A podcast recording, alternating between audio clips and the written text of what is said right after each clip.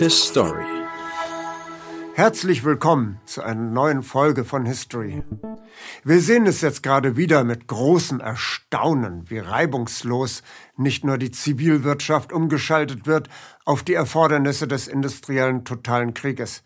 Wir erleben auch, wie in den Verbänden und in den Massenmedien jegliche Zurückhaltung abgeworfen wird und in einer Hemmungslosigkeit und Schrillheit zum Waffengang gegen Russland getrommelt wird.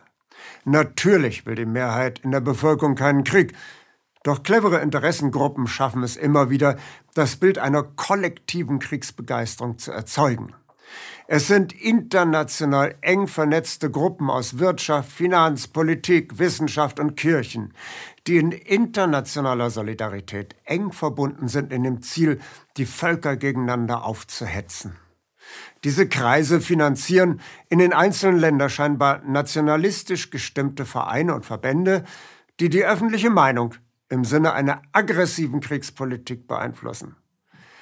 Wenn wir rückwärts in die Vergangenheit schauen, erkennen wir, wie diese Einflussnahme im Einzelnen funktioniert. Deshalb schauen wir uns heute einmal den Alldeutschen Verband an, der vor dem Ersten Weltkrieg Druck machte für eine massive aggressive Aufrüstung im kaiserlichen Deutschland. Wir berichteten in einer anderen Folge von History von dem Kampf zwischen dem Reichskanzler Otto von Bismarck und seinem jungen Kaiser Wilhelm II. Bismarck wollte offenkundig schon in den 1890er Jahren Deutschland bereit machen für einen großen Krieg.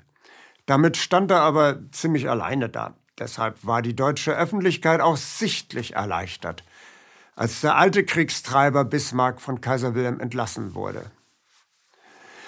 Doch was Bismarck nicht gelang, das gelang dann jenen Kräften, die in seinem Namen den Kampf für Militarismus und Autokratie weiterführten. Der Kaiser wurde isoliert und sodann trieben die Bismarck-Anhänger Wilhelm mit inszenierten Kampagnen vor sich her, bis das kaiserliche Prestige restlos aufgerieben war. Dieser Zerfallsprozess war ab der Jahrhundertwende bereits in vollem Gange. Es gelang einer kleinen, aber zum äußersten entschlossenen Lobbygruppe mit beträchtlichen Geldmitteln ein derartiges Chaos anzustiften, dass der Kaiser aus einem Fettnäpfchen in das nächste Fettnäpfchen geschubst wurde. Den Schaden, der durch diese Lobbygruppe der deutschen Nation zugefügt wurde, schob man nach dem ganz großen Desaster vom 11. November 1918 nicht nur Sozialdemokraten, Liberalen, Juden und Freimaurern in die Schuhe, sondern ebenso auch dem Kaiser selbst, der sich doch so vehement und gleichzeitig erfolglos gegen dieses Hazardspiel gewehrt hatte.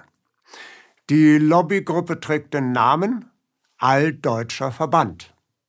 Und dessen Arbeitsweise betrachten wir jetzt. Der Alldeutsche Verband ging hervor aus einer Reihe von Kolonialvereinen. Die waren der Meinung, Deutschland käme langfristig nur voran, wenn es auch wie England oder Frankreich Kolonien erwarb. Deshalb war der deutsche Kolonialist Karl Peters der erste Prominente in den Reihen der Alldeutschen. Und so war auch das erste große Erregungsthema der Alldeutschen der Deal zwischen Deutschland und England. Tausche Helgoland gegen Sansibar. Die Deutschen gaben an England die ostafrikanische Insel Sansibar. Im Gegenzug traten die Engländer Helgoland an Deutschland ab. Das war in den Augen der Alldeutschen ein ungleicher Tausch zu Ungunsten Deutschlands. Den Alldeutschen Verband, der sich 1891 gründete, kann man im modernen Sinne durchaus als Lobbygruppe oder Pressure Group auffassen. In diesem Sinne hatte der ADV zwei Aufgaben die öffentliche Meinung in die eigene Richtung umzudrehen. Zum anderen die Eliten im eigenen Sinne zu beeinflussen. Zu diesem Zweck knüpfte der ADV ein Netzwerk von verbündeten Vereinen, kaufte Presseorgane auf, zog Wissenschaftler und Geistliche auf die eigene Seite. Für die Politiker entwickelten und formulierten sie Ziele, Strategien und Taktiken. Die Aktivisten des ADV waren überaus umtriebig und verstanden es, auf ihre Person eine Unmenge von Ämtern zu häufen. Dem ADV gehörten als korporative Mitglieder ganze Vereine an. So war es möglich, dass ein relativ kleines Häuflein von Leuten einen entscheidenden Einfluss auf die Gesellschaft ausüben konnte. Zunächst aber versagten die Geldeintreiber des ADV. Der Alldeutsche Verband schrumpfte bis 1893 von 21.000 auf nur noch 5.000 Mitglieder. Ein Chronist des ADV gab später unumwunden zu, dass es sich bei dieser Bewegung um ein rein künstliches Gebilde handelte, das vollständig am Tropf potenter Geldkanülen hing. Zitat: Zum Krieg führen gehört jedoch Geld, Geld und abermals Geld. Infolge des dauernden Geldmangels war natürlich an eine ersprießliche Tätigkeit wenig zu denken. Zitat Ende. Ein gewisser Alfred Hugenberg sollte sich der Geldbeschaffung für den ADV annehmen. Dass der spätere Hitler-Unterstützer Hugenberg der Einfüllstutzen ungenannt bleiben wollender Wohltäter war, hielt man vor den ADV-Mitgliedern verborgen. Die glaubten, der Verein finanziere sich allein aus Mitgliedsbeiträgen und Solidaritätsmarken. Die Öffentlichkeitsarbeit des ADV wurde nun auf Stromlinie gebracht. Die alldeutschen Blätter gaben dem Verein ein deutliches Profil. Und schon ging es wieder aufwärts auf etwa 21.000 Mitglieder bis zum Ersten Weltkrieg. Man arbeitete beharrlich und langfristig. Die Absichten des Vereins haben die Protagonisten allerdings nie verheimlicht. Bereits 1891 machte der Alldeutsche Verband dort weiter, wo Bismarck seine Kriegsanstrengung wegen des entschiedenen Widerstandes seines jungen Kaisers Wilhelm beenden musste. Im Juni 1891 erschien der programmatische Artikel, Zitat, auf der Schwelle des Weltkrieges. Der Autor blieb lieber anonym. Zum Forderungskanon des Alldeutschen Verbandes gehörten mehr Flotte und obendrein die Förderung des Deutschtums im Ausland. Auch der Kampf gegen Minderheiten in Deutschland stand auf der Agendaliste. Otto von Bismarck ist in jenen Tagen noch voll dabei und absolviert anstrengende Vortragsreisen durch ganz Deutschland. Er agitiert als inoffizieller Oppositionsführer gegen Kaiser und Regierung. Seine Fans pilgern zu seinem Landsitz. Dort ätzt Bismarck vor einer Abordnung von nationalen Deutschen aus Posen und Westpreußen am 23. September 1894 gegen die Polen, Zitat, wir müssen auf Tod und Leben dagegen kämpfen. Zitat Ende. Für diese Klientel gründen die Alldeutschen den Deutschen Ostmarkenverein. Zu seinem 80. Geburtstag im Jahre 1895 verleihen die Alldeutschen Otto von Bismarck die Ehrenmitgliedschaft. Nach seinem Ableben schießen die Bismarck-Türme überall aus dem Boden als dauerhafte, weithin sichtbare Mahnung und Drohung an die schlaffen, breiweichen Politiker, die jetzt im Reich das Sagen haben. Bismarck ist sich auch in seinem letzten Zeitungsartikel in den Hamburger Nachrichten vom 11. März 1897 selber treu. Er bekräftigt, dass die aggressiven Schwerindustriellen mit ihrem Sprachrohr Alldeutscher Verband in seinem Sinne handeln. Fritz Fischer fasst Bismarcks Vermächtnis zusammen, das erst 1933 in die Tat umgesetzt wurde. Zitat Bismarck empfahl ein Zusammengehen der produktiven Stände der Bienen, mögen sie Getreide, Webstoffe oder Metalle erzeugen, gegen die Masse des Volkes, die Drohnen, die allerdings im Parlamente das große Wort führen. Ziel dieser Interessenkoalition müsse die Beseitigung der Gefahr einer latenten Parlamentsmehrheitsherrschaft sein, was am besten durch die Bekämpfung und Unschädlichbarmachung der Sozialdemokratie geschehe. Um dem synthetischen, geldgespeisten Netzwerk zur Förderung der Rüstungsindustrie den Anschein einer Bewegung zu verleihen, werden ergänzend zum Alldeutschen Verband noch der Deutsche Flottenverein und der Wehrverein gegründet. Mit der Gesellschaft für Rassenhygiene und dem Bund deutscher Landwirte ist man personell verflochten. Die aggressiven Verleger Julius Lehmann und Theodor Fritsch stellen ihre Kapazitäten voll in den Dienst des Alldeutschen Verbandes. Ab der Jahrhundertwende tritt Heinrich Klaas immer mehr in den Vordergrund, der im Jahre 1908 auch offiziell Vorsitzender des Alldeutschen Verbandes wird. Mit Klaas kommt eine weitere Radikalisierung in das fein gesponnene Netzwerk der elegant gekleideten Kriegstreiber. Die Attacken gegen Regierung und Kaiser werden noch schriller und der Rassegedanke, gekoppelt mit einer gehörigen Portion Antisemitismus, wird immer lauter vorgetragen. Zitat Nach Bismarcks Abgang ist doch alles nur ständig bergab gegangen, so ruft man. Und der Forderungskatalog wird modifiziert. Immer deutlicher verlangt man nach einem autoritären Regime. In der Außenpolitik legt man sich auf jene Linie fest, die Adolf Hitler in Mein Kampf so lautstark geißeln wird. Gegen Großbritannien, für die Buren in Südafrika, für die Annexion Marokkos, bevor sich die Franzosen den nordafrikanischen Staat aneignen. Dazu kommt eine Festlegung auf das Bündnis mit Österreich-Ungarn. Und so wird der Kaiser immer hin und her gescheucht. Auf massiven Druck der Alldeutschen tauchen seine Majestät plötzlich in Marokko auf, obwohl seine Majestät das gar nicht wollen. Dass er dort war, wird ihm dann hinterher wiederum schwer angekreidet. In einem Interview mit einer englischen Zeitung äußerte der Kaiser Sympathien gegenüber England. Das ist ein Affront gegen die Buren, protestieren die Alldeutschen. Als der Kaiser bei seinem Freund Eulenburg einen französischen Diplomaten sympathisch findet, wird Eulenburg mit einer gigantischen Schwulenkampagne überzogen. Damit sollte natürlich der Kaiser demontiert werden. Als der Kaiser sich informell mit seinem Vetter, dem Zaren Nikolaus II., trifft, um die Möglichkeiten einer diplomatischen Entspannung und Annäherung auszuloten, hebt auch gleich wieder ein großes Geschrei an. Heinrich Klaas veröffentlicht unter dem Pseudonym Freimann 1912 ein Traktat, Wenn ich der Kaiser wäre, in dem er die ganze Forderungspalette des alldeutschen Netzwerkes als alternatives Regierungsprogramm gegen den seiner Ansicht nach zu soften Wilhelm II. vorstellt. Ein bisschen hat der alldeutsche Verband aber bereits den Fuß in der Regierung. Der Außenminister von Kiederlen-Wächter kooperiert mit dem alldeutschen Verband im Bereich Öffentlichkeitsarbeit.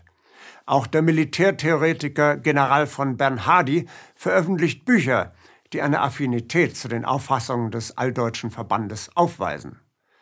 Allerdings sind nicht alle Generäle konform mit Klaas und Bernhardi. Als endlich der Kriegsmechanismus greift, nämlich im Sommer 1914, da inszeniert das alldeutsche Netzwerk bereits bei den ersten Ultimaten im Juli spontane Demonstrationen und bedient sich dabei vornehmlich der akademischen Jugend aus den begüterten Kreisen der großen Städte. Tageszeitungen, die von den Alldeutschen kontrolliert werden, tragen die frohe Kunde dieser Volksbegeisterung in die Provinz in der Hoffnung auf einen Nachahmer. Kino, Kurzfilme dokumentieren die Demonstrationen, so dass jeder Kinogänger im Reich im Vorprogramm zum Hauptfilm die patriotischen Umzüge bestaunen kann. Und wieder zeigt sich deutlich die Wirkung der Parallelkulturen. Die SPD organisiert sofort Antikriegsdemonstrationen, deren Teilnehmerzahl die der Patrioten um ein Vielfaches übertrifft. Erst der Mobilisierungsbefehl appelliert erfolgreich an das Pflichtgefühl der Arbeiter und Bauern, und sie scharen sich um den Kaiser, der ja nun plötzlich keine Parteien mehr kennt. Als sich Millionen Männer im besten Erwerbsalter in das große Gemetzel stürzen oder besser gestürzt werden, weiß eigentlich noch keiner in Reichsregierung und Generalität, welches Kriegsziel man denn nun eigentlich ansteuert. Zunächst ist man ja nur, ist nur der Bündnisfall eingetreten. Man hilft Österreich-Ungarn. Da trifft es sich gut, dass der Vorsitzende des Alldeutschen Verbandes Klaas an die Ziele des großen alten Bismarck anzuknüpfen weiß.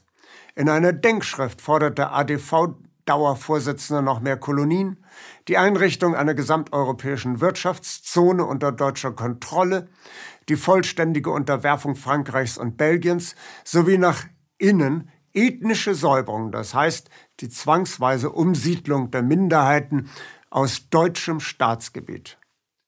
Die Reichsregierung reagiert entschlossen und kassiert die Hetzpamphlete ein. Es folgen Hausdurchsuchungen bei Klaas sowie eine Postsperre für diesen Herrn bis Mitte 1915. Doch die Alldeutschen setzen ihre Sabotage gegen die Regierung mit voller Kraft fort. Reichskanzler Bethmann Hollweg ist den Alldeutschen zu schlaff, zu sanft. In der Tat ist Hollweg gar nicht erpicht auf eine allzu lange Fortführung des Krieges und sondiert immer wieder Wege zum Frieden. Zum von den Alldeutschen ebenfalls leidenschaftlich gehassten liberalen Publizisten Theodor Wolf sagte Hollweg, Zitat, wir haben in unserem Inneren und unserer äußeren Politik in Lügen gelebt. Ein schreierischer, überforscher, renommistischer, schwatzhafter Geist war durch die Alldeutschen in unser Volk getragen worden. Die Alldeutschen ruhen nicht, bis sie Bethmann Hollweg zur Strecke gebracht haben. Der fanatische Verleger Julius Lehmann schäumt, als der Kanzler den U-Boot-Krieg einschränkt. In einem Brief vom 16. Juni 1915, Zitat, Jetzt ist auf Drängen von Bethmann der Befehl ergangen, dass die großen amerikanischen Pulverdampfer durch die U-Boote geschont werden müssen. Pfui Teufel, eine bis ins Mark entmannte Gesellschaft. Zitat Ende. Und Lehmann veröffentlicht eine sinnentstellende Sammlung von Zitaten von Bethmann Hollwig und verschickt diese per Post an alle wichtigen Multiplikatoren im Reich. Schließlich haben die Kriegshetzer Bethmann Hollwig aus dem Weg geräumt.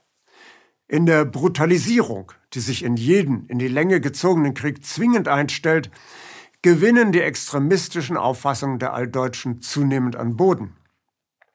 Und die Alldeutschen setzen sich mit der selbstmörderischen Forderung durch, einen bedingungslosen U-Boot-Krieg auch gegen Schiffe der USA zu führen. Beim Bankhaus Morgan und all jenen Kriegsbefürwortern in den USA dürften in diesem Augenblick die Sektkorken geknallt haben. Eine passgenauere Steilvorlage für den Kriegseintritt der USA konnte es überhaupt nicht geben. Damit war das Schicksal Deutschlands endgültig besiegelt und wie wir wissen, ein Verhandlungsfrieden ausgeschlossen. Der Krieg dauerte jetzt noch einmal weitere 18 Monate und brachte Hunderttausenden von Soldaten den Tod oder die Verstümmelung.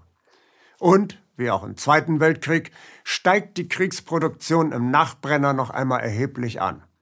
Und damit steigen die Kriegsgewinne bei Freund und Feind gleichermaßen. Der Krieg war damit entschieden.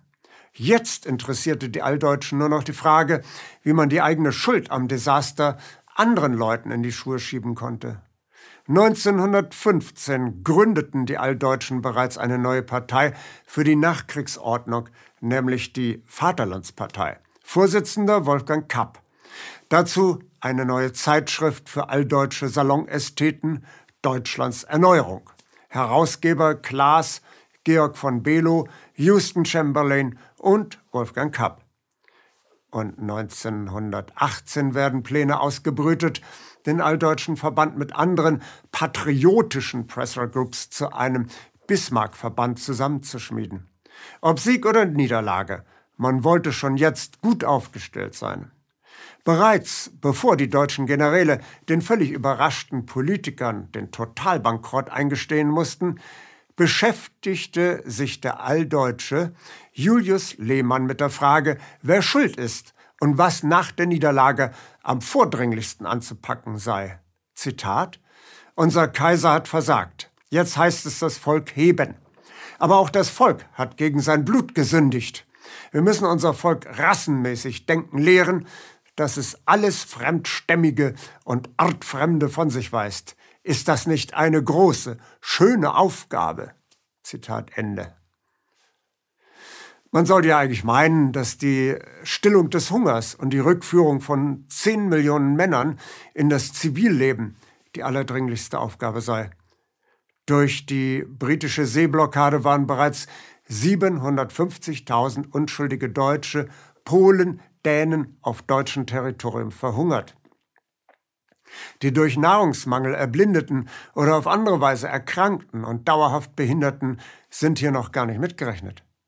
Durch Mangelernährung fand die spanische Grippe im Gefolge des Krieges besonders viele wehrlose Opfer. Gewaltige Probleme türmen sich auf. Aber die Alldeutschen scheinen von solchen banalen Problemen nicht betroffen zu sein. Die Bevölkerung ist auch keineswegs, wie die Legende es behauptet, auf die mühsam konstruierten Verschwörungstheorien der Alldeutschen und der blamierten Generäle hereingefallen. Die normale Bevölkerung wusste sehr genau, wer die Schuld an der Niederlage trägt. Die Alldeutschen mit ihrer Sabotage und ihrer Scharfmacherei, mit der sie dem Kriegsgegner präzise zugearbeitet haben. Eine sogenannte Bamberger Erklärung des ADV vom 16. Februar 1919 ist im Prinzip nichts anderes als eine Abwehroffensive gegen das ruinierte Ansehen nach der Devise Angriff ist die beste Verteidigung. Ein guter Kenner des Alldeutschen Verbandes fasst das folgendermaßen zusammen. Zitat. Die Alldeutschen hatten aufgrund ihrer radikalen Kriegszielforderungen und ihrer Angriffe auf die Regierung im Kaiserreich auch in Teilen des Bürgertums ein negatives Image erhalten. Zitat Ende. Ein Protokoll von der Sitzung eines Judenausschusses warnt im Februar 1919 vor zu forschem Auftreten im antisemitischen Bereich. Zitat, da dadurch die Sache wegen der Unbeliebtheit des Alldeutschen Verbandes gefährdet werden könnte. Zitat Ende. Dennoch setzt man auf die antisemitische Karte.